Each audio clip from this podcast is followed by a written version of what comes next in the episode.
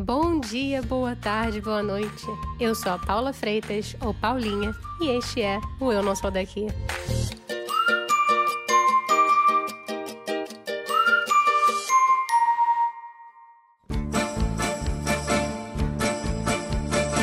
Já imaginou um Natal comemorado em um dia diferente? E um Ano Novo onde se canta o hino nacional? Pois é, no episódio de hoje falamos com Renata Heilborn.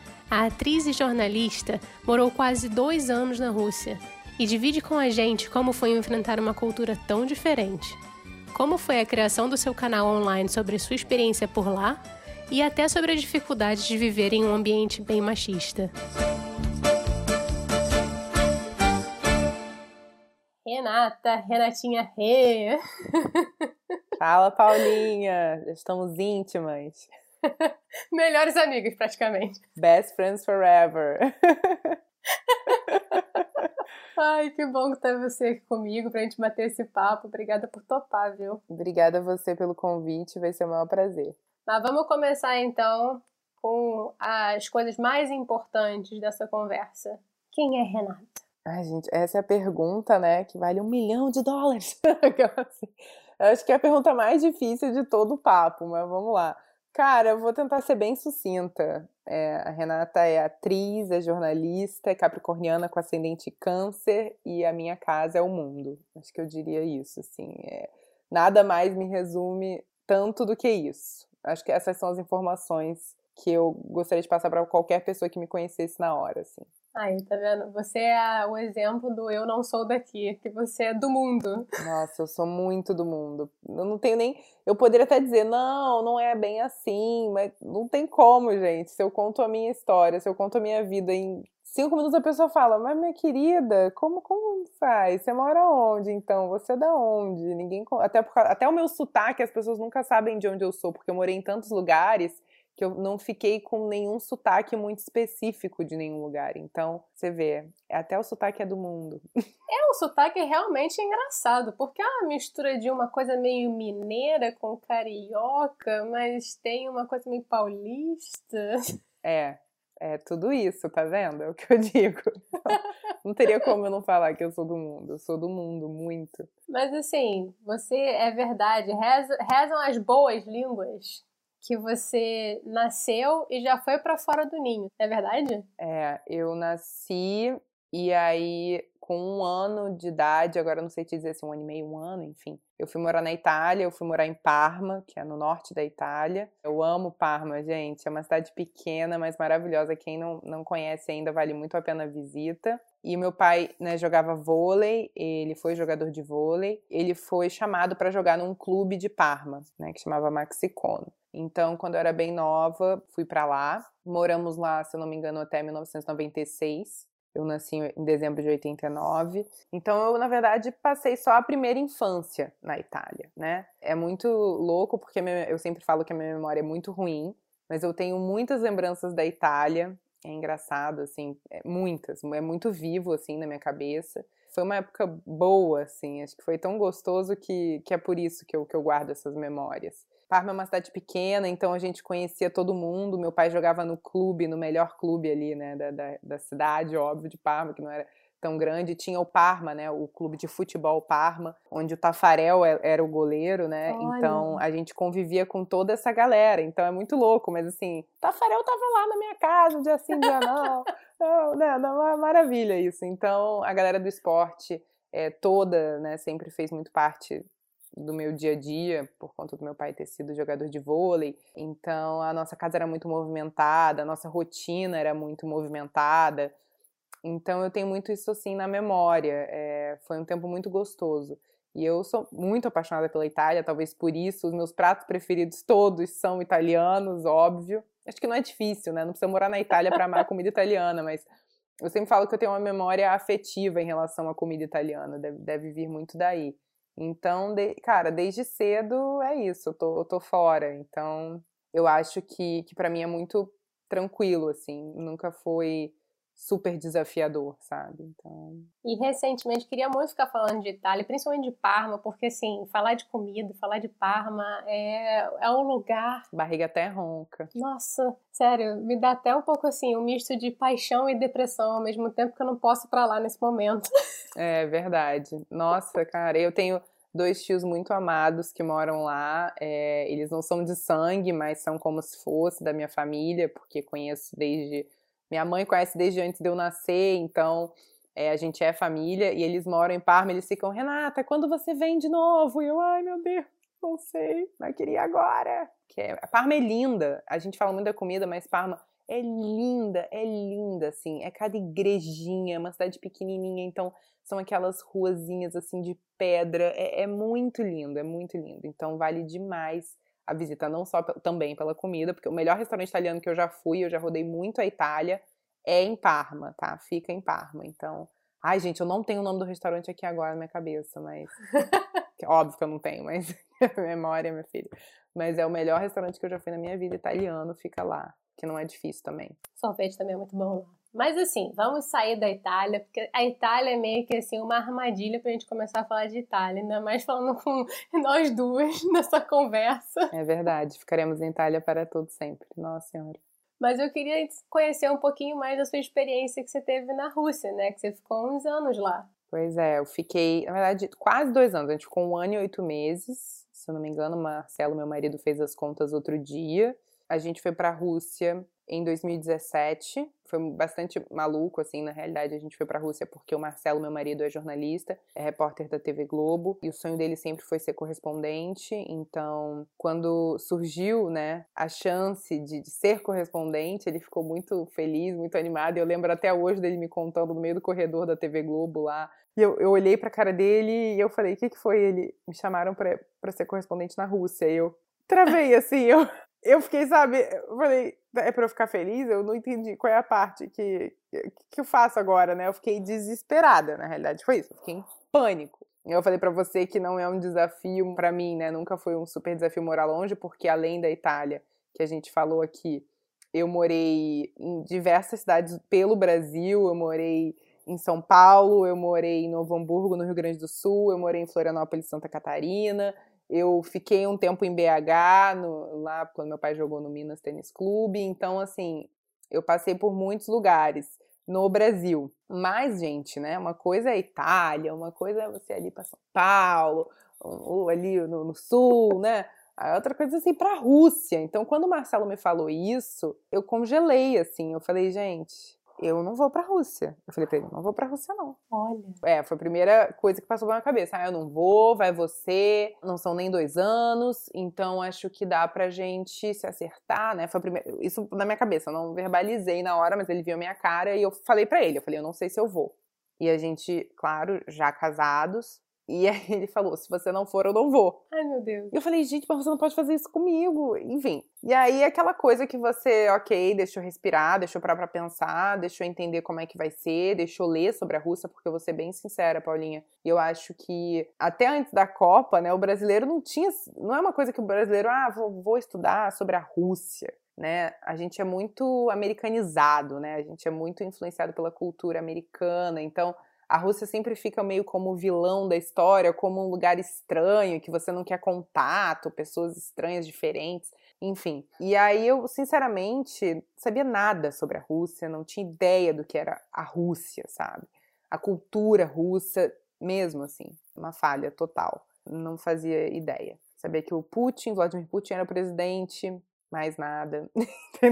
não, não, ia muito além. Em algum momento teve Lenin. É, teve o Lenin. Ah, não, é, o Lenin, verdade, né? Essas figuras assim, o Stalin, é, a Anastácia da Disney, né? Os Romanov. a gente tem essas lembranças das aulas de história, né? De quando você é criança também. Mas era aí, assim, era muito pouco, né? Por, por uma coisa de, ah, eu vou morar, eu sei como é que funciona. Não, não fazia ideia, assim. Sabia que a língua era quase impossível então eu entrei bem em desespero, chorei bastante, tá? Não foi fácil mesmo, assim. A notícia quando chegou, eu achei que foi uma, foi uma bomba. Eu tava num momento muito legal da minha carreira, eu tava fazendo coisas que eu gostava muito, eu né, também trabalhava na Globo, trabalho na, na TV Globo hoje também. É, comecei na Globo como estagiária, fiz todo o processo do estagiário, então, poxa, né, você tá ali trilhando seu caminho, eu sou capricorniana, eu gosto de trabalhar, então foi muito complicado, mas os meus chefes todos tiveram um carinho muito grande por mim. O diretor, na época que hoje também é, é diretor ainda da, da, Globo, Renato Ribeiro, veio conversar comigo, veio falar comigo, eu sei que você tá meio em choque, eu entendo como é que é, eu também já morei fora, eu fui correspondente. Se você ficar, a gente vai te acolher, você vai continuar com a gente. Se você quiser ir, e aí vem, vem a parte, né? Se você quiser ir, você vai ter que sair né, do trabalho, você não vai poder continuar. Eu tinha pouco tempo de casa para ser correspondente, né? Hum. Quando você é correspondente, imagina, é uma vaga muito importante. É, muita gente, né, sonha em ser correspondente. Existe querendo ou não, sabe, Paulinho, uma fila imaginária, assim, não é uma, uma fila, mas é, ah, por, por mérito mesmo, né? Por pessoas que estão ali há muitos anos querendo, querendo né, trabalhar fora, querendo ter uma chance fora do Brasil. Então, realmente, eu não tinha é, nenhuma qualificação naquele momento para isso, não tinha mesmo. Era isso, assim, era deixar o meu emprego, era ficar sem trabalho, eu que sempre amei trabalhar, é, num país que eu não conhecia, cuja língua eu não falava. E aí, depois do pânico, né, depois que a gente se assusta, a gente fica muito, ai meu Deus, o que, que eu vou fazer? Eu resolvi encarar como uma aventura, sabe? Eu falei, poxa, não é tanto tempo assim, comecei a ver o lado bom da coisa, né? Eu vou poder aprender né, coisas novas, uma língua completamente diferente, vou conhecer uma cultura muito diferente da minha, pessoas diferentes de mim, vou ver a vida por um novo ângulo, então vamos nessa, cara, sabe? De verdade. Vesti o uniforme e falei, vamos time. E aí no trabalho, né, o pouco tempo ainda que eu tinha ali no trabalho, eu volta e meia conversava muito com os meus amigos, né, com as pessoas que trabalhavam comigo, até para trocar ideias mesmo do, do tipo, caramba, o que que eu vou fazer agora? O que que vai ser? Porque assim, eu vou para a Rússia. E vai ter uma Copa do Mundo lá. Ah, lembrando que, que o Marcelo foi ser correspondente na Rússia por causa da Copa do Mundo. Né? A Globo sempre manda um correspondente antes de grandes eventos para fazer reportagens né, sobre, sobre a cultura local, para mostrar a Rússia, para acompanhar, né, às vezes, a construção de estádios, de ginásios, é, ver de perto tudo que está acontecendo no país, né, que vai é, sediar um grande evento. Então, eu estava indo para o país da Copa, ia ter muito interesse naturalmente pela Rússia. A gente sabe que brasileiro ama futebol, quanto o futebol é importante, né, pra gente, assim. Então, eu sentei para conversar com alguns amigos meus do trabalho, né, pessoas que a gente tem muito em comum, a, a Stephanie, a Fefa, o Jorge Delu, que é marido dela, a Mari Borba, que é uma outra grande amiga minha também, e a gente trabalhava junto já na época na Globo. E aí eu conversando com eles, eles me, falaram: Rê, você tem que fazer um canal, você tem que ter um canal no YouTube, cara. Imagina, era uma coisa assim, o YouTube não era tão. Não, já era popular, mas não era essa coisa que é hoje em dia, super produções no YouTube e tal. Mas eles falam, você tem que ir pro YouTube, tá todo mundo fazendo canal no YouTube, faz o seu canal e tal. E eu falando, gente, será? Porque eu sou atriz, né? Eu sou uhum. formada em artes cênicas também, fiz depois jornalismo. Então, eu sempre gostei de, de, trabalhar com comunicação, sempre quis trabalhar em comunicação para me comunicar. Então, eu falei, cara, será um canal no YouTube, né? falando da Rússia? Aí eles, claro, todo mundo vai, vai querer saber da Rússia, é verdade. E aí eu falei, tá, vou fazer um canal. Foi uma coisa meio despretensiosa. Vou, vou me... Tentei me planejar até, porque eu queria fazer um blog. Uhum né? E o canal. Falei, ah, vou fazer o blog, né? E vou fazer o canal também. Vamos pensar no nome. Então, eles me ajudaram a pensar no nome. O, o, o acho que foi o Delu que me deu a ideia do Torrussa. Que é o máximo esse nome. Esse nome é bom, né? Torrussa. Eu acho que a gente foi em vários nomes, assim, e aí chegamos no Torrussa. Eu não lembro se foi o Delu que falou Torrussa, mas ele falou um nome muito parecido e outra pessoa falou Torrussa, enfim. Chegamos ao consenso de Torrussa. E aí foi quando falei para a Fefa e para a Mari, né? A Fefa e a Mari são editoras de imagem. Eu falei, gente, então vocês topam, tipo, que esse projeto seja nosso e, e aí vocês, sabe, editariam e claro, né? Eu pagaria ela, gente, não escravizei ninguém. a gente formaria uma equipe e, e coisa e tal. É, e elas entraram de cabeça comigo, elas e o, o Delu. O Delu não editava, mas ele sempre teve no nosso grupo de WhatsApp, sempre opinou em todas as ideias. O Delu é muito criativo, muito bom de roteiro. Vamos nessa, vamos nessa. Foram pessoas que assim me impulsionaram e que o Torrussa não existiria se eles não tivessem ali. E aí eu, animada, fiz o primeiro vídeo ainda no Rio de Janeiro, um vídeo muito assim caseiro e coisa e tal, e fui para a Rússia, né? E chegando na Rússia, primeiro tinha toda a minha mudança, né? A gente teve que, que escolher um apartamento, a gente fica, quando a gente chega num outro país, quando a Globo manda a gente, a gente fica um mês, a gente tem até um mês para ficar num hotel e até achar o apartamento. Então a gente tem um mês para achar o apartamento. E não é fácil, né? Você achar um apartamento em um mês, imagina na Rússia, em Moscou. Ainda mais numa cidade em Moscou, que é gigante, né? Moscou é gigante, é, é enorme. Os prédios são muito. Tem muito prédio antigo, né? Muito prédio soviético, então é diferente. Lugares, poxa, qual o melhor lugar, né? A gente tinha que pensar um lugar que Marcelo conseguisse fazer boas imagens, né? Tivesse ali um Kremlin de fundo, né? Para ficar legal nos vivos. A gente tem que pensar em tudo isso.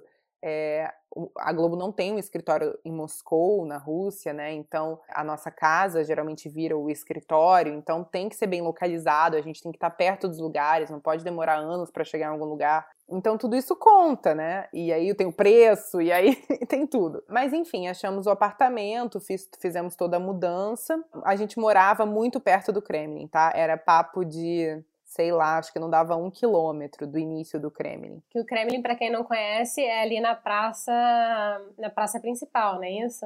Na Praça Vermelha, exatamente. O Kremlin é sede do governo russo, né? E também é um lugar que, que, os turistas adoram ir, porque dentro do Kremlin você pode visitar, tem algumas igrejas, tem o museu, tem as joias, né, dos Romanov, no período dos Romanov. É, então, assim, é, é um lugar muito interessante, é muito lindo, é absurdamente lindo. Então, o Kremlin fica na Praça Vermelha, a gente morava do lado da Praça Vermelha. Então, a gente realmente escolheu um ponto muito bom, a gente teve muita sorte. É, a gente, o Marcelo tinha uma produtora local, que era a Polina, é, que é russa, mas fala português perfeito, então também deu toda ajuda pra gente. Ela tinha morado no Brasil, ela estudou na USP durante um tempo, então a Polina ajudou muito a gente também. E outra coisa que deu toda a força e suporte foi que o Richard Souza, que é repórter da TV Globo também, o Richard foi como correspondente para Moscou junto com o Marcelo. E o Richard foi junto com a Lu, a Luísa, que é a mulher dele, e a gente formou ali a nossa família. E isso ajudou muito, assim, sabe? Porque eu acho que se fosse só eu e Marcelo, teria sido muito mais difícil, assim. O Richard e a Luísa são pessoas muito especiais. A gente, né, se chama de família até hoje.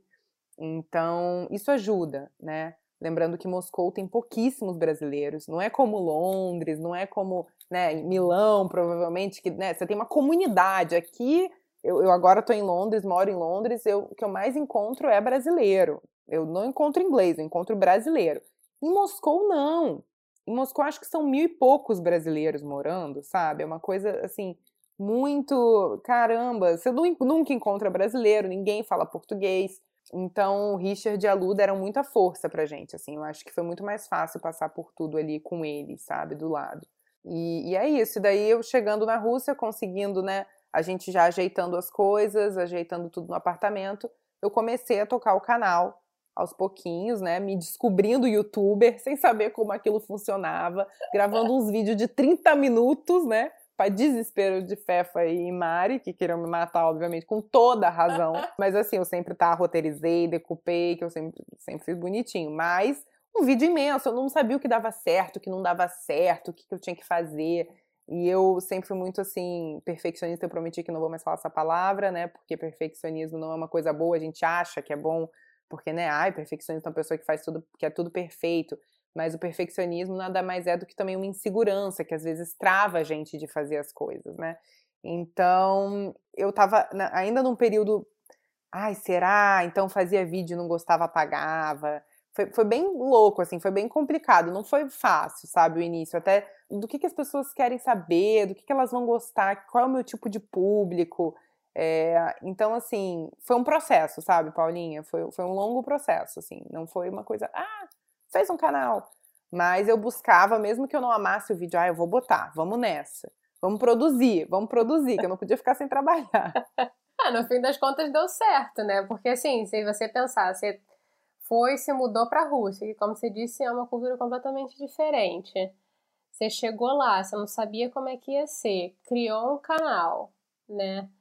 Isso tudo no meio de um lugar onde a língua, como você disse, é completamente diferente, né? Você tem um alfabeto que é muito, é o alfabeto cirílico, né? Isso, cirílico. Isso. Então, assim, eu imagino que você foi e começou um pouco a tentar, provavelmente, entender né, o que estava ao seu redor. É, essa é a parte desafiadora, né? A língua, eu acho que para todo mundo que vai morar na Rússia ou foi para a Rússia, acho que aprender o cirílico é a parte mais difícil. Eu comecei a fazer aula de russo seis meses antes de ir para Moscou. Quatro meses antes, não sei se seis exatamente, uns quatro meses antes, eu e Marcelo.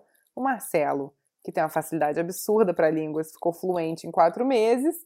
E eu, obviamente, que não, né? Eu, em quatro meses eu aprendi o alfabeto, que significava cada uma daquelas coisas, desenho, letrinha. Isso foi o que eu consegui em quatro meses. Harachó, harachó, harachó. É, harachó, spasiba, zdravstvitya essas coisas básicas. Mas assim, cactilá, né, que é como vai você, tudo bem. Então, assim, chegando na Rússia, na, em Moscou, a gente voltou a ter aula de russo. Mas assim, Paulinha, eu vou te confessar que quando eu vi que para mim ia ser muito difícil, falei, cara, eu vou aprender o básico. Vou aprender o básico, entendeu? Porque se eu ficar aqui horas e horas batendo a minha cabeça, eu vou ficar louca, porque eu nunca vou conseguir falar. Ainda mais o tempo que a gente ia ficar na Rússia, que era pouco tempo eu não vou conseguir falar fluente. Eu vou tentar aprender o básico que eu preciso para me virar e para entender também. Então, claro, era importante a TV lá em casa estava sempre ligada para a gente poder pegar o russo.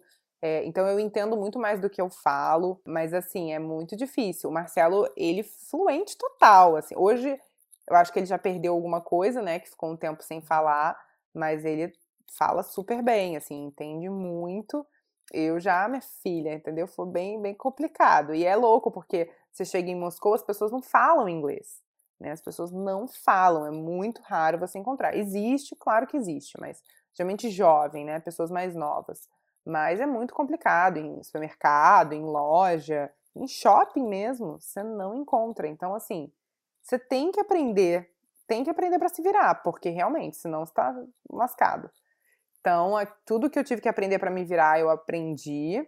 E vai com Deus, minha filha, entendeu? E aí chegou a hora também de, de entender a história daquele povo, né? Por que, que ele, os russos são daquele jeito, mais fechados, né? Eles têm uns costumes muito diferentes. Eles, enfim, eles são muito diferentes da gente. Muito diferentes. Tipo o quê, assim? O que você diria que são as grandes diferenças que você viveu? Nossa, é tanta coisa, assim. Bom, tem a questão deles serem muito fechados, né? E o brasileiro é o oposto disso. A, a gente está sempre sorrindo, eles mesmos falam na Rússia, né? Os, os, os, russos amam os brasileiros porque eles acham que a gente está sempre feliz, que a gente está sempre, ah, mas vocês estão sempre sorrindo, então vocês estão sempre felizes. Olha, ó, não é bem assim, né? Mas é que a gente é simpático, a gente tem um carisma. Mas eles não, eles são carrancas, cara fechada. É, tem a questão até cultural, né, que é a questão do machismo, então tem situações muito loucas, assim, os homens não cumprimentam as mulheres, então eu fiquei no vácuo algumas vezes, porque eu fui dar a mão e a pessoa não dá a mão de volta, ele não te cumprimenta. E não é uma questão religiosa, por exemplo? Não, não é uma questão religiosa, é uma questão de costume, né? Uma questão cultural, assim, que o homem não cumprimenta a mulher. Então, assim, a comida é super diferente, completamente diferente. Até o estrogonofe, que todo mundo fala, nosso estrogonofe é foi completamente abrasileirado, então não tem nada a ver com o estrogonofe deles, né? Que o deles é purê de batata com o molho do estrogonofe. E é isso, né? Não tem arroz, eles não usam arroz, eles acham absurdo a gente botar arroz com batata. E a gente usa batata palha, então assim, que nem existe lá. Então é, é, realmente, a gente abrasileirou o estrogonofe. Os outros tipos de comida, né? Que tem a borscht, que é a sopa que é bem conhecida, que é super gostosa. Mas eles têm umas coisas assim de porco, umas, não sei nem dizer que era, parece uma geleca, sabe? É tipo um patê, não é? Tipo um patê, tipo um patê de porco. É horrível, horrível. Nunca nem experimentei, mas não, não dá, não tem condição. Eles têm a questão de fura-fila, por exemplo que na Rússia é, você pode, você pode furar a fila à vontade, é a coisa mais normal do mundo. Olha. Então rola uma competição durante a fila, é desesperador, porque não é visto como uma coisa ruim. Você pode furar a fila, fure a fila. E aí você eu ficava tão nervosa que era desgastante entrar numa fila em Moscou. Nossa. Porque eu falava, eu sempre brincava isso, eu falava disso até muito no, nas redes sociais, eu falava, gente, ai, hoje tive que entrar numa fila, que desespero. Porque, assim, é, sabe, é uma competição, as pessoas tentam furar mesmo. E as senhorinhas eram as piores, eu não podia, né, imagina, ofender uma senhorinha ou empurrar, né, não, não é meu, assim, mas dava vontade, né, porque a senhorinha não tava nem aí pra mim, não, ela furava fila e ia que ia. Olha... Então, assim, é porque para eles é normal, imagina. Eles passaram muita fome, né? Eles tiveram um, momentos muito difíceis, né? A Rússia tem uma história muito difícil, assim, né? Não foi fácil o que eles viveram. Então, antigamente, eles tinham que fazer fila, né, para pegar comida, para conseguir comida, e quem estava atrás não conseguia pegar a comida, ficava sem comida. Por isso, aí que surgiu a questão de furar fila. E aí você começa a enxergar, né, o porquê das coisas, você começa a perceber. E claro, assim, é, é muito difícil pra gente, né? Claro que eu tô falando, ah, Brasil ninguém fura fila, óbvio que fura, a gente sabe. Mas lá é uma coisa super natural, entendeu? Não é feio. Uhum. No Brasil ainda é feio. As pessoas que furam sabem que é feio. Ainda fica um climão. Na Rússia não fica climão. Nossa, no Brasil rola muito climão. Inclusive várias tretas por causa de furar fila. Ô fulano, onde você pensa que você tá indo? A fila aqui atrás, meu senhor. Exatamente, lá não tem nada disso não, fura a fila mesmo, é isso aí. Tinha até um vídeo que, que viralizou na época em Moscou, que uma pessoa desmaiava no metrô e as outras, é um vídeo, né, do, do metrô mesmo. E as pessoas passaram por cima da, da pessoa desmaiada. Passaram por cima, tipo, literalmente passar por cima? Tipo, literalmente. Ai, que horror. E eles têm muito isso, assim, cada um por si porque na época da guerra, né, os russos passaram por muitas guerras, era isso, era cada um por si. Se você fosse olhar para o lado, quem podia se dar mal era você, era a sua família. Então, isso é muito, muito normal, assim, sabe? E não é visto como uma coisa ruim, é visto como uma questão de sobrevivência. Então, para mim, foi bem difícil conviver com esse, esse tipo de atitude. Assim, eu chegava em casa chorando às vezes, porque as pessoas eram muito grossas, muito ríspidas às vezes. E, e você lá, né, toda brasileira, brasileira que chegou, tá toda animada, e aí vai toda simpática, e a pessoa te dá um super fora, ou enfim, joga o um negócio para você. Claro que eu, eu, eu tô super, né, falando de uma maneira geral. Nem todos os russos do mundo são assim, como nem todos os brasileiros do mundo são de tal jeito. Mas é, se você morar na Rússia, você vai ver que é muito comum você encontrar esse tipo de comportamento. Então isso foi o que mais mexeu comigo, assim, sabe? O que veio de mais diferente. Porque eles também, quando bebem, quando eles vão pro bar, né, de dar vodka, eles são animados, às vezes mais que a gente, tudo certo, mas no dia a dia é complicado. Tem uma coisa também de um trambique ou outro que eles acham natural, que eu também não posso falar do brasileiro, né? Não chega a ser muito diferente. Mas é, é isso, assim, é, é um pensamento muito diferente, sabe?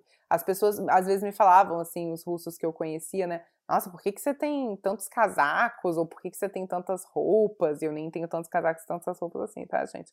Mas é porque é isso, é um pensamento muito de um povo que, que sério, assim, passou muita fome, que sofreu muito e é isso, acho um absurdo você ter muita roupa, né? Apesar de que os shoppings em Moscou vivem lotados, tá? É. Que a galera gosta bastante de comprar, né? Imagina, eles não tinham isso alguns anos atrás, gente. Pouquíssimo tempo atrás você não tinha lojas na Rússia, né? A loja, a, a Rússia se abriu para o mundo ocidental, né? Para o consumismo, muito pouco tempo. Então, é, para eles é uma realidade nova também. Então você vê os shoppings lotados, os russos cheios de sacola.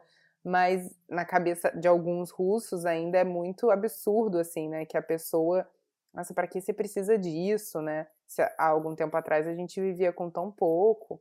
É, você vê alguns russos que ainda têm uma né, idolatria, assim, pelo Lenin, ainda tem uma, ah, uma coisa de né, achar que naquela época tudo era melhor.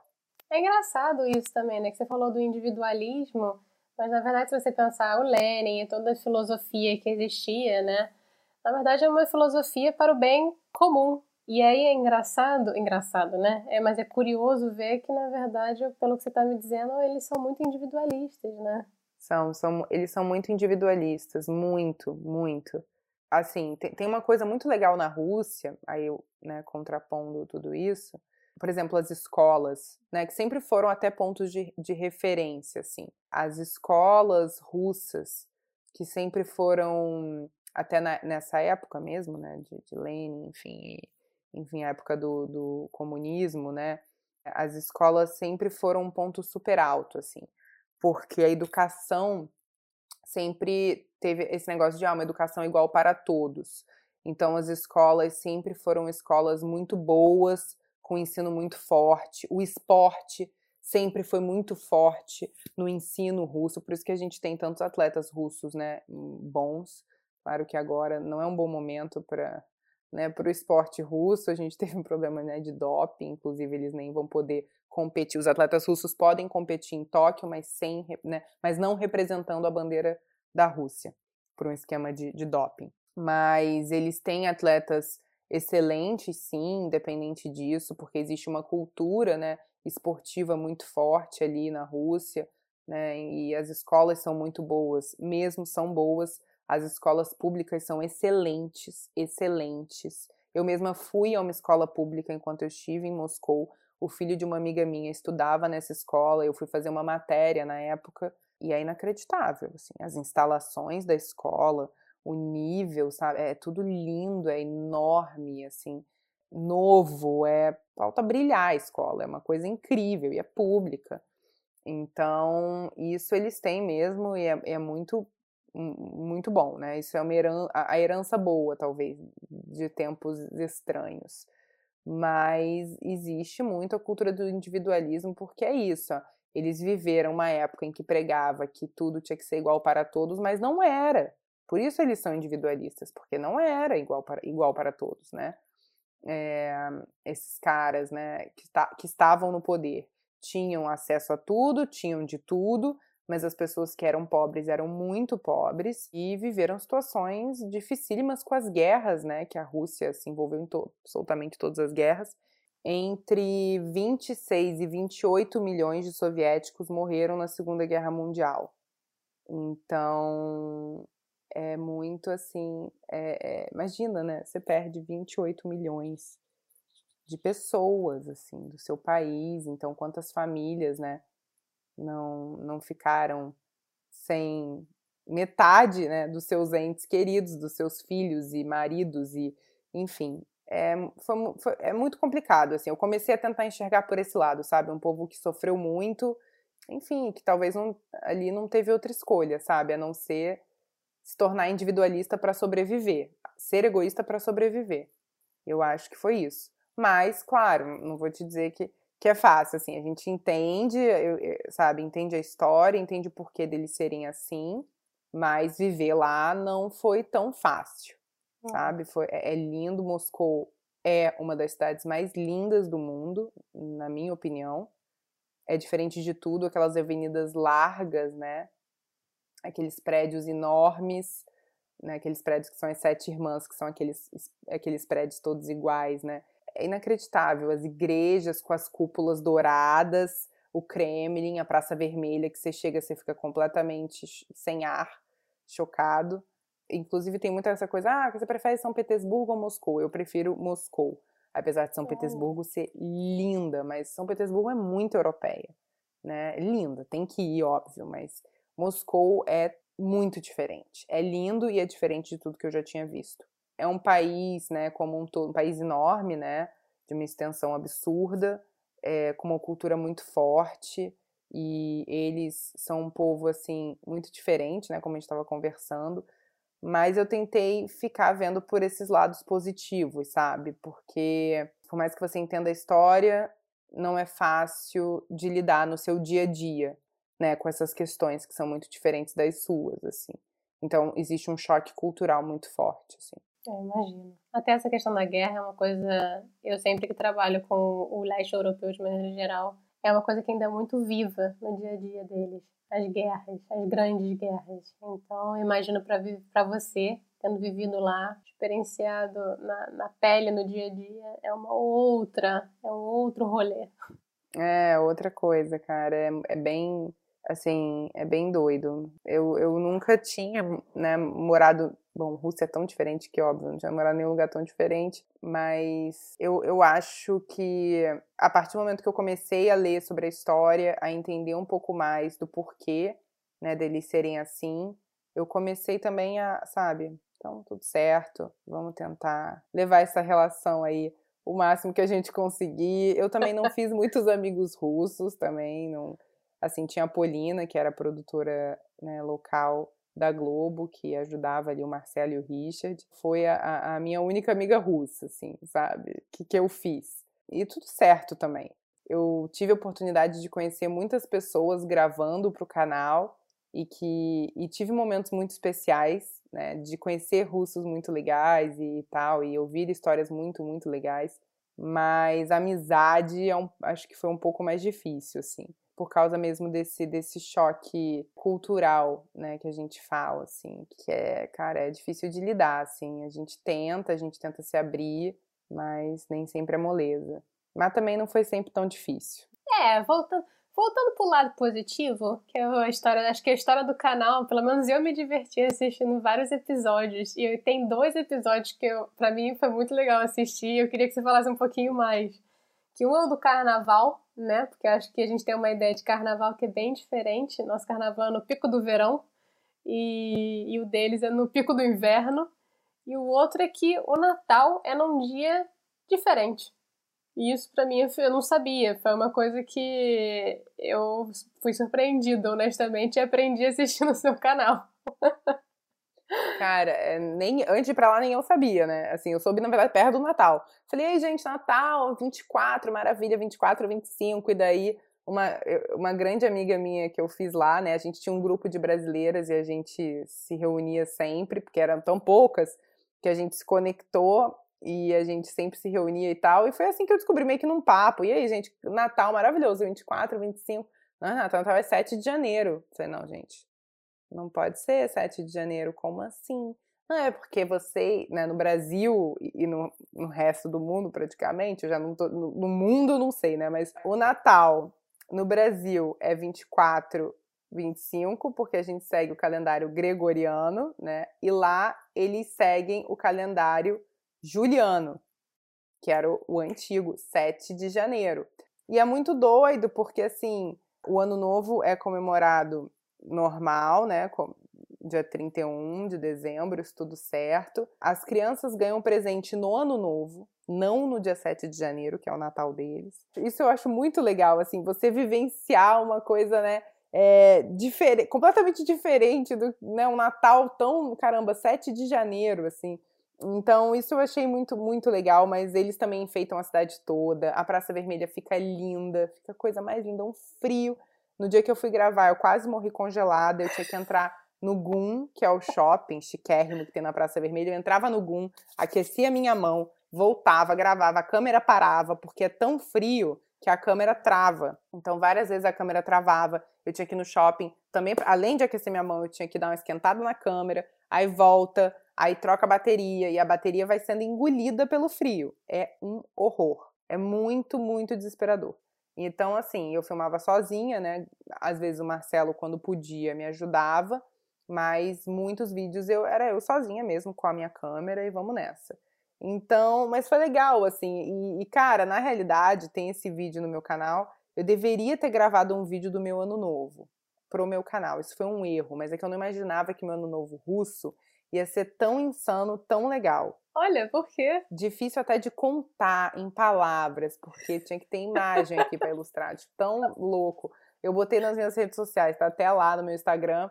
é, salvo no, nos destaques, porque a gente foi passar o ano novo numa cidadezinha perto de Moscou, a umas duas horas e meia de Moscou. É, uma amiga, grande amiga minha, que é minha irmã até hoje, a Lígia, que mora na Rússia há muitos anos, ela chamou a gente para passar o ano novo lá com alguns amigos russos deles. Aí eu falei, vamos, né, gente? Uma coisa, vamos, vamos. Eu já tô aqui, eu quero viver tudo que tem nesse lugar. Aí fomos, era um hotel desses bem soviéticos, antigos, assim, mas que era chique, sabe? Que era chique. Era antigo, tudo meio estranho, mas era chique. Chegamos no hotel, tudo certo, tinha um negócio de esquiar, né? Você podia esquiar lá uma, uma coisa de uma montanha de, de esqui falsa, com, porque não estava nevando muito na época, então Olha. era uma coisa meio falsa. É. Na noite do ano novo ia ter um jantar para todos os hóspedes, a gente tinha pagado na época, né, o jantar e tudo mais, era um pacote. Ok, noite do ano novo, dia 31, subimos para o quarto, vamos nos trocar, botei lá, né, tava frio pra caramba, botei um casaco, botei uma roupa ok. Desci. Aí já desci, vi as mulheres lá com vestidos de gala, né? Longos, assim. Eu falei, caramba, gente. Mas a minha amiga tava também, normal como eu. eu aí eu falei pra ela, o que que tá acontecendo? Ele, ela, Renata, as russas. É assim. Falei, tá bom. Sempre na beca, então, sempre na estica. É, sou gringa, não, então não sou obrigada, mas as mulheres estavam chiquérrimas, chiquérrimas. E eu falei, tá bom, vamos, vamos nessa, vamos encarar. Chegamos, era um salão enorme que tinha no hotel, com várias mesas grandes. Parece um pouco, acho que ano novo, tem uma coisa de ano novo americano, talvez, em hotel, é um pouco assim também. Sabe sala de convenção de hotel? Uhum. Era isso, com as mesas redondas ou compridas assim, e um bando de comida na mesa, que você nem via a mesa, um bando de comida na mesa. Tipo buffet assim ou comida nas mesas individuais? Não, nas mesas individuais, comida em comidas. Cada Olha. mesa tinha a sua comida, não tinha buffet. Cada mesa tinha a sua comida. E aí tinha garçom toda hora repondo e coisa e tal, e vodka e tudo, bebida assim liberada. E aí eu falei: "Ah, legal, vamos lá". Sentei, achei naquelas comidas russas que, gente, são comidas meio tem umas coisas gostosas, tem umas coisas meio estranhas. Mas, de uma maneira geral, até que, até que tava bom, a comida tava boa. E vodka muito boa, a vodka era super boa lá, servindo a vodka, a galera entornando. E russo, quando bebe, ele não está de brincadeira. E vodka pura? Vodka pura. Ah, não, é. Russo não, não mistura. É vodka pura. Tem isso, viu? O russo bebe vodka, tem que ser vodka pura. Você não pode chegar e me, me ver uma caipivódica. O russo desmaia, não existe isso. Então, então você tem que virar lá a vodiquinha. Aí começou a contar, vamos lá, tinha uma mulher lá na frente, né, meio tinha um palco montado com umas luzes e uma mulher falando, falando, falando, falando, falando o tempo inteiro. E aí quando chegou a hora do, de, da, antes da contagem regressiva, botaram um telão e me aparece o Putin. Porque o Putin, todo dia 31 de dezembro, ele que faz a contagem regressiva. E o povo adora assistir o Putin fazendo a contagem regressiva, gente. Putin é tudo para os russos, né? Ah, ele tem uma aprovação absurda na Rússia. Eles amam Putin. E daí o Putin ficou lá conversando, as crianças empolgadas. Putin, Putin. E eu falando, gente do céu. E aí começou a contar lá o Putin, 3, 2, 1, em russo. E aí, é, feliz ano novo. E eu achando que ia tocar. Bom, agora vou tocar a música, a gente dança. Começou o hino russo. E eu falei, gente. E o hino, todo mundo cantando. E eu, tá bom, vamos entrar na vibe. E, enfim, e eu falando, bom, agora acabou, né? Eu acho que vamos ter uma noite, começar uma noite normal. E aí, não, minha filha, começou assim: entraram dançarinas vestidas de astronauta. Oi? Juro. Aí começaram a dançar várias, cinco pessoas, assim fazendo danças estranhas. Aí depois entrou, saíram os astronautas, vieram pessoas vestidas de flor. Como assim, gente? Com umas fantasias cafonérrias, mas engraçadas. Nossa, mas eu chorava de rir, juro. Aí saiu, aí entrou o Papai Noel com a esnegurótica, que o Papai Noel, gente, também falando do Natal. O Papai Noel na Rússia, ele tem a netinha dele, que é a esnegurótica, que ajuda ele a entregar os presentes. Fofo. Não é o gnomo, é a netinha. Não é o gnomo, é a netinha. Eu achei mais legal essa história. Ah, ele é vovô Noel, ainda tem isso. Vovô do gelo. Ele não, não é. Eles, os russos não falam Papai Noel, eles falam vovô do gelo, né, traduzindo para português. Guia Maroj. E aí sai pessoa vestida, fantasiada, me sentindo num sambódromo, só que assim, de 1850, com uma fantasia que perdia um negócio, caía o outro, e as pessoas dançando. Eu falando, gente, eu ficava tão chocada que eu não conseguia nem. Assim, eu só ria e filmava, só ria e filmava. Eu ficava assim, petrificada. Aí entraram umas cantoras. Aí era, toda hora era uma alegoria diferente que entrava. Aí do nada vem uma pessoa, vamos todos lá para fora, vamos todos lá para fora. Eu falei, gente, o que, que tem lá, lá fora? Chego lá fora, tem, nem lembro quantas renas falsas, não eram renas colaram um negócio nelas. Mentira! Era tipo um, um burrinho com um chifre que colaram. Tipo isso, uma cabra que colaram um negócio para ser uma rena. Devia estar tá em falta a rena. Gente. Cara, quando eu vi aquilo, eu fiquei revoltada. Eu falei, ficou puta quando usa um animal para qualquer coisa. E daí eu peguei e falei, sai, vou embora. Eu olhei pra Marcelo, vou embora daqui, não quero ficar nesse negócio, tchau, não sei o quê. Aí voltei lá pra sala de convenção. As crianças todas lá querendo tirar foto com a rena, que era uma rena falsa. Não era uma rena de verdade, mas os russos acham tudo incrível. Tudo incrível. E daí, os russos já tinham bebido toda a vodka, já estavam subindo em cima da mesa, e essa parte legal, assim, eles realmente se divertem muito, ficam muito animados e, e é muito engraçado, é muito bom. E aí, tudo bem, aí seguiu a noite, a gente dançando lá, se divertindo, tudo certo. Terminamos, acho que fomos dormir 5 da manhã, mas assim, foi o ano novo mais insano da minha vida. Foi muito doido, cara. Eles são assim, é uma coisa louca, eles acham tudo normal. Eu tava achando tudo assim. Putin, e no russo? Vodka, comidas aleatórias numa mesa. Aleatórias. Renas com chifres que não são renas.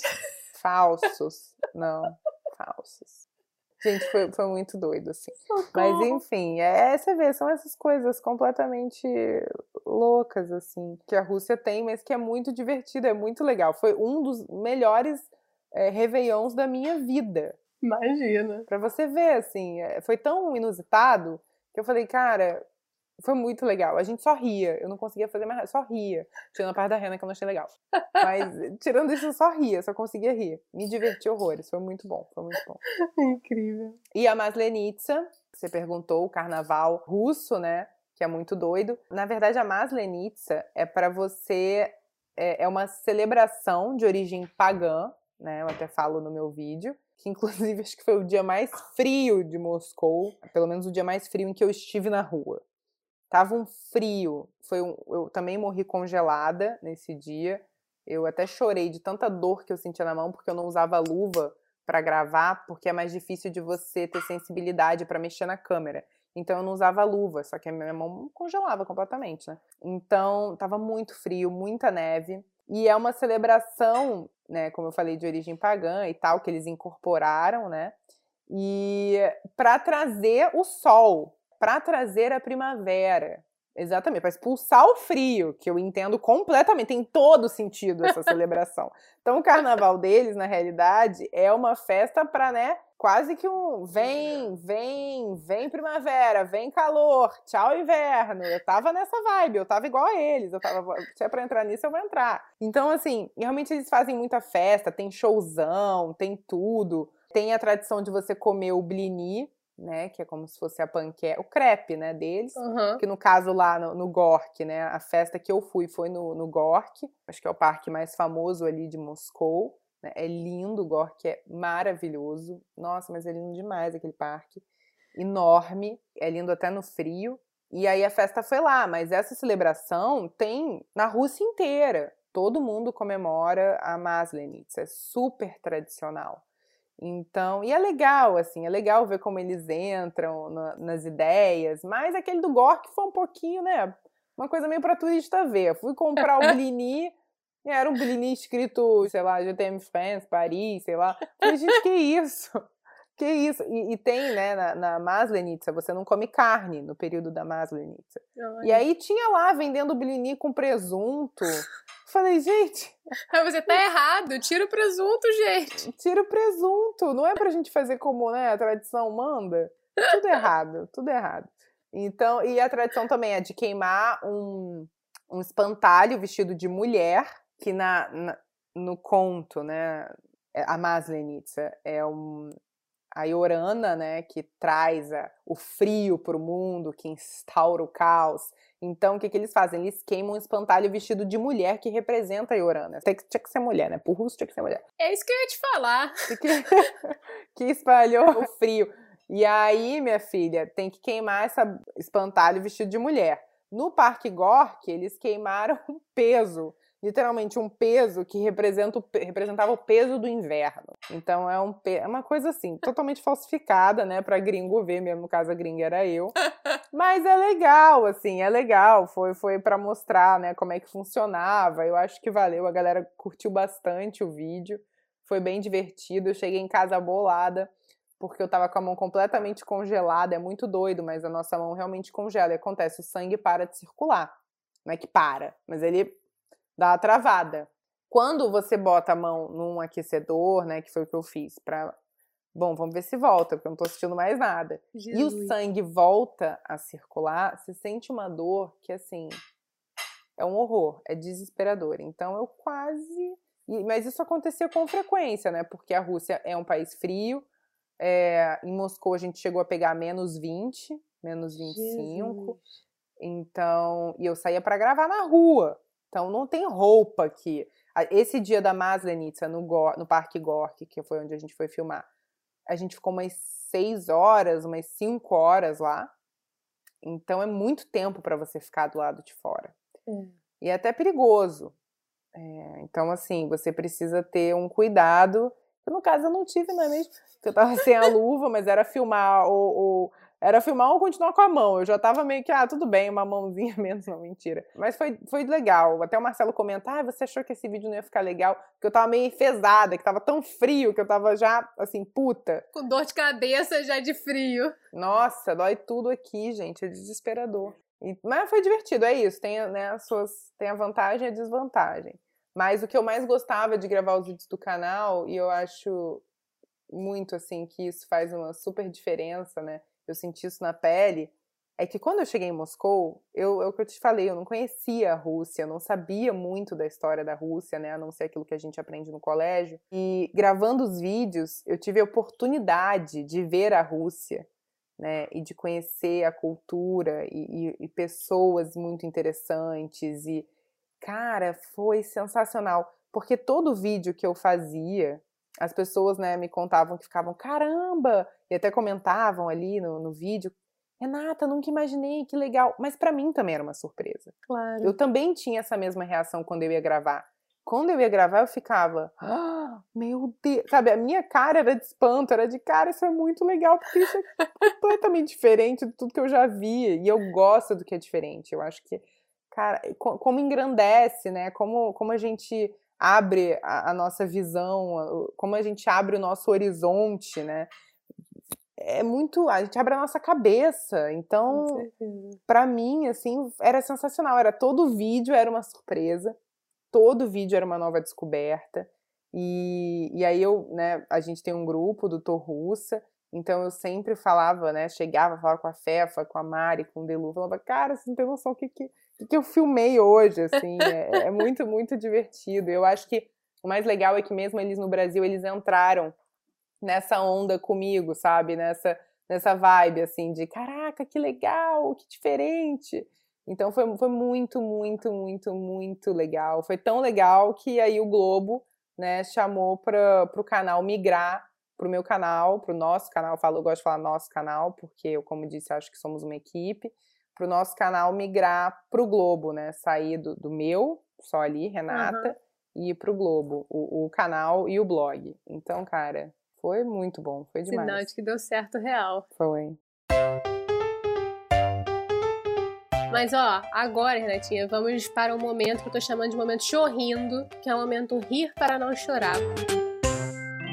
Você já contou aí a história do seu Réveillon. Agora você botou a difícil tarefa para você mesma de bater essa sua própria história.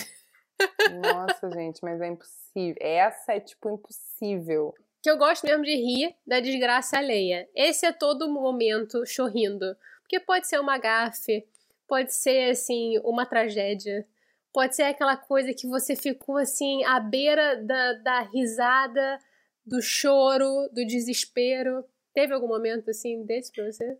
Cara, Paulinha, na verdade tiveram alguns, né?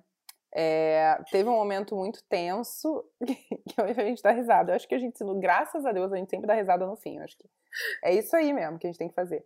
Mas na Rússia, a gente passou um perrengue que foi o seguinte: a gente tinha um carro na Rússia, que um carro chega a ser importante em Moscou, né? Porque Moscou é uma cidade enorme, como a gente já falou aqui. O Marcelo tinha um equipamento muito pesado, volta e meia tinha que ir para lá, tinha que ir para cá. Então a gente precisava de um carro. E na neve também, né? É muito importante você ter um carro para se locomover. Lá neva demais. E aí, um dia, ele tinha que fazer uma gravação no estádio do CSK, que é um time, né, de Moscou.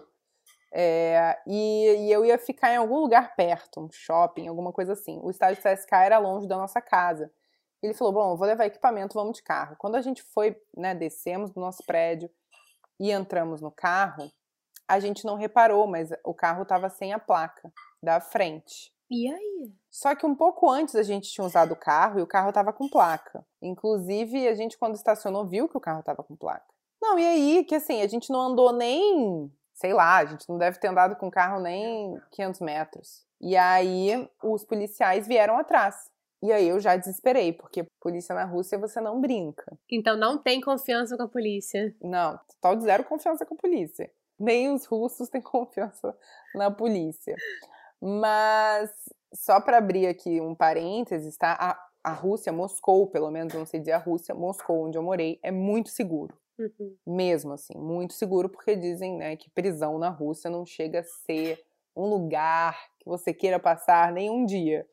Então, você pode sair de madrugada, eu sempre brinco, posso sair coberta de ouro de madrugada, balançando assim os braços, você não vai ser assaltado, tá tudo certo. Mas policial russo não é moleza. E aí, a gente, né, com o carro ali, paramos na hora. Eles pediram o documento do Marcelo, pediram um monte de coisa, tava tudo certo. E aí eles falaram, mas você tá sem placa. E a gente, sem placa? E aí, óbvio, saímos do carro, vimos que realmente não tinha a placa da frente. E aí começou, papo vai, papo vem, eu já nervosa, suando pra caramba, com as mãos. Claro. Me tremendo inteira, né? Falando, cara, ferrou, ferrou, ferrou. E aí o policial chamou o Marcelo para entrar lá no carro dele. Tava ele, mais uns dois policiais, sei lá, mais um. E o Marcelo foi pro carro da polícia. Eu, não, pelo amor de Deus. Tô levando meu marido, ai meu Deus. Tô levando meu marido, nunca mais eu vou ver. Entrou. E aí eu liguei na hora, mandei mensagem pro Richard, pra Polina, eu chorando loucamente, já me sentia uma viúva desesperada. Ai, meu Deus. E aí passou, cara, chegou o Richard. Sagaz. A Polina mandando mensagem pro Marcelo. Começou a falar que o Marcelo tava lá dentro do carro. E ó, demorou. Aí Marcelo no carro, Marcelo no carro, nada, Marcelo saiu. Aí o tempo ia passando, passando, passando, nada do Marcelo. O Richard tava lá comigo, chorando, ele olhando pro carro do policial, né? A gente não podia fazer nada também. E aí, nisso lá dentro, eu soube depois, o Marcelo né, ligou pra Polina, porque uma hora o russo dele não foi. É, até porque quando a pessoa fala russo muito rápido, né, e os policiais estavam falando muito rápido, é difícil de entender, né, até como português é difícil de entender quando você fala correndo. E aí a Polina, parece que ele passou o telefone pro policial, pra Polina falar com o policial. Aí o telefone voltou pro Marcelo quando o Marcelo pegou para falar com a Polina, a Polina tava chorando, dizendo que iam deportar ele graças a Deus que eu soube tudo isso na hora que eu estava lá de fora, que ia ter um treco, ia ter um passamento, minha alma saía do meu corpo rapidinho. E aí o Marcelo saiu com os policiais no carro dos policiais. E aí eu achei que eu tinha perdido meu marido, que eu nunca mais ia vê-lo. E eu comecei a falar com a Polina, desesperado, o que, que tinha acontecido, o que estava acontecendo. Quando o Marcelo volta, ele me conta a história de que ele foi tirar dinheiro. Porque os policiais começaram a pedir um presente. Ah, não, se você der um presente pra gente, a gente solta você. Nada vai acontecer. Que malacos. Eles ainda deram um papel, um recibo, né, dizendo como se fosse uma multa, mas era um valor absurdo, a gente perdeu muito dinheiro. E aí eles pegaram 400 dólares da gente, perdemos 400 dólares nessa brincadeira. E aí foi isso, a gente só comemorou no final, né, cara, porque ele não tinha sido deportado, acho que essa era a sorte. Porra, com certeza. E aí, quando a gente chegou no nosso prédio, depois de ter, dele ter saído do jogo, depois de, né, de tudo ter acontecido, a gente estacionou e coisa e tal. Passou um policial lá em casa, interfonou, só que a gente não estava, ou eu não atendi porque eu fiquei muito tensa. A Polina tinha dito pra gente não atender o interfone se aparecesse alguém lá e, e tal, porque eles podiam, né, ter seguido a gente, eu não sei. Então eu fiquei bem desesperada. Foi até um período assim que o Marcelo ficava muito tempo fora gravando e eu não atendi, não atendi o interfone. Tocar podia ser assim, ó, não atendi o interfone. Aí eu ficava escondido assim no quarto quando começava a tocar, para né, não aparecer ele na sala, a pessoa não me ver que tinha janela. E aí eles interfonaram pro nosso vizinho, que era um amor. Inclusive, nosso apartamento que a gente estava era, era do nosso vizinho. E aí eles entregaram a placa do nosso carro pro nosso vizinho, que eles acharam a placa do carro. Que cara de pau. Ou seja, os policiais tiraram a placa, esperaram a gente sair do prédio, porque realmente foi uma coisa muito rápida, e pararam a gente. Foi tudo armado. Que sacanagem. Não, e o que eu acho mais absurdo é a cara de pau de entregar a placa depois, né? Enfim, é, mas é isso aí, minha filha, entendeu? É, são essas histórias que eu, é isso que eu te digo. A gente viveu poucas e boas ali na, ali na Rússia, ali em Moscou. Não foi tudo molezinha, não. Dava uns ranços, entendeu? Pra você matar a saudade de casa, entendeu? É, porque chega a ser parecido, né? Então, é só pra você não ficar com saudade do Brasil. Mas, nossa, gente, é foi, foi assim, perrengue. Foi perrengue brabíssimo. Imagino. Mas faz parte, faz parte, faz parte. Faz parte. Agora vamos então de momento bate-volta ou momento Marília Gabriela. Que é o momento que eu faço pergunta rapidinho, assim. Você tem que falar a primeira coisa que tu vem na cabeça, viu? Tá. Você tá pronta? Eu sei que você tem a memória de Dória. Tem. Mas você vai conseguir. Vou tentar, do fundo do coração. Vamos lá, rapidinho. Um esporte. Vôlei. Café ou chá? Café. Uma característica capricorniana. Determinação. Vodka ou gin? Ah, eu gosto dos dois, gente. Igual, eu gosto dos dois igual. Eu vou dizer vodka, tá? Vodka. Na sua vida não pode faltar? Família e amigos. YouTube ou IGTV? IGTV. Olha! Traíram, traíram. Cara, IGTV hoje em dia, IGTV. Não existia na minha época, né, editor russa. É jovem, é novo. Eu acho o IGTV mais prático. Eu gosto de praticidade. Isso também é uma característica capricorniana. Então... Quem diria? Uma palavra russa? Uma palavra russa? Lyubov. E a Lyubliu é bonitinho também. Lyubov. O que, que significa Lyubov? Amor. Tô fofa. Absurdamente ah, fofa. Muito fofa, muito fofa. E agora sim, a última do bate-volta, porque eu sei que você passou aí por uns exames recentemente, que eu vi no Instagram. Vida sem glúten ou sem lactose? Cara, vida sem. Tá difícil também. vida sem lactose. Tum, tum, tum. Eu sou muito mais salgado do que de doce.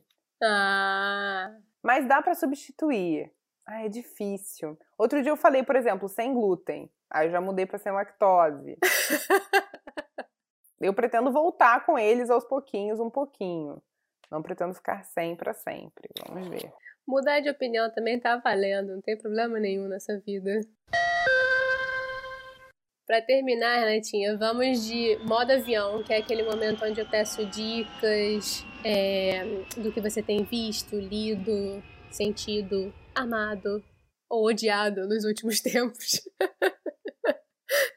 Nossa Senhora. Mas no momento ou ligado à Rússia. Ah, se for, se for da Rússia, você ganha bônus. Ah, é. Mas pode ser do momento também. Então, já que a gente estava falando da Rússia, eu vou indicar um livro que eu gostei muito de ler. Ele é imenso, imenso. Mas eu acho que vale. Catarina Grande, que conta a história da Catarina Grande, né, que foi imperatriz maravilhosa, poderosa, entendeu? Reinou absoluta. Ela é alemã, na realidade, ela não era russa, né? Ela casou com Pedro II e jogou Pedro II pro lado, amor, e dominou aquilo tudo. Foi uma grande época para a Rússia em termos de arte, de cultura. Ela tinha ideias iluministas, então é uma mulher muito poderosa e eu acho que é a mais importante da história russa. Então vale muito a pena ler esse livro. É Catarina Grande, Retrato de uma Mulher, do Robert K. Massi. E para quem quiser saber um pouco mais também sobre a história dos Kizares, né? A gente conhece muito a história da Anastácia, né? Porque tem o desenho da Disney e, e coisa e tal. Então conta também a história da Anastácia.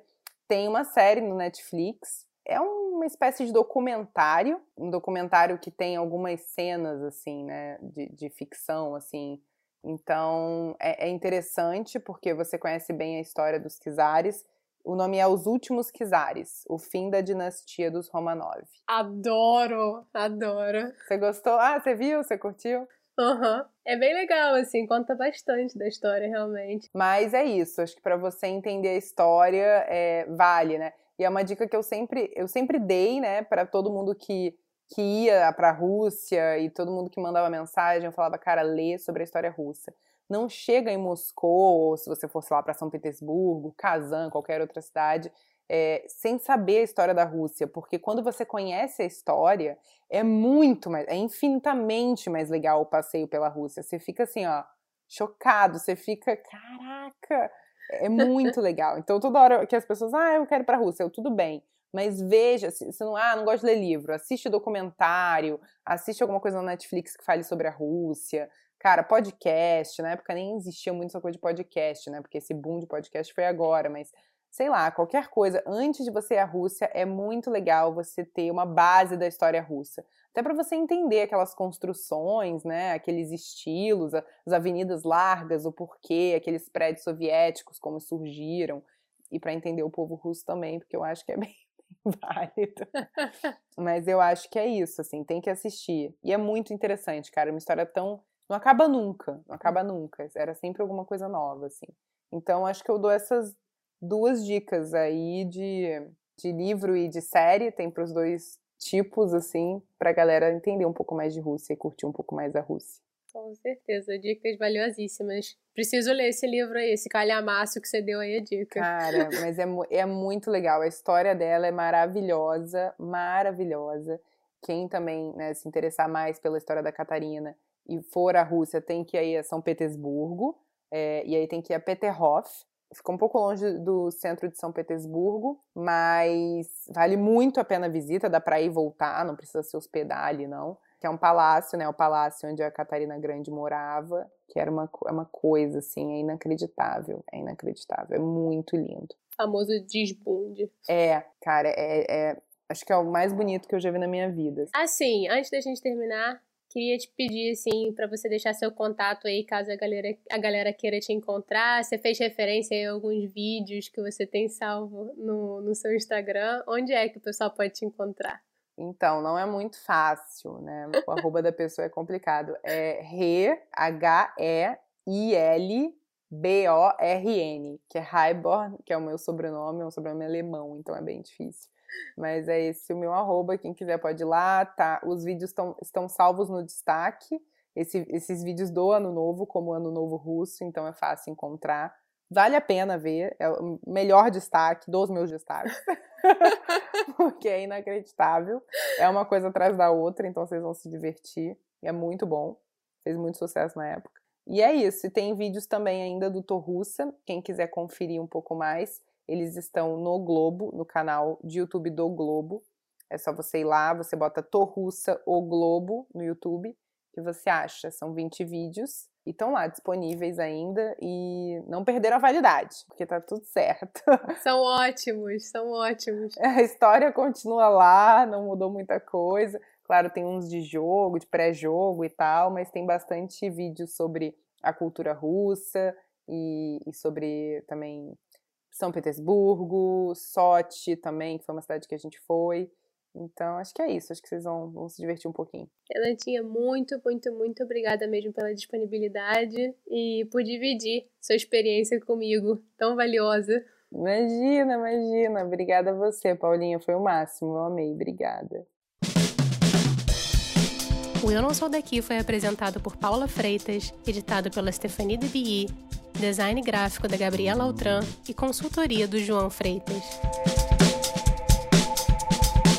No último episódio, a gente chegou ao número 10. Queríamos parar rapidinho agora e agradecer a você que tem escutado a gente desde o início. E também a você que pulou nesse trem louco viajante agora. Muito obrigada!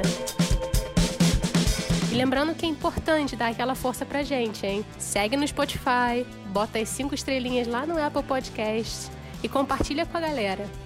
E ó, se tem sugestões, conversa com a gente lá no Instagram ou no Twitter, arroba NSDaqui. Até semana que vem.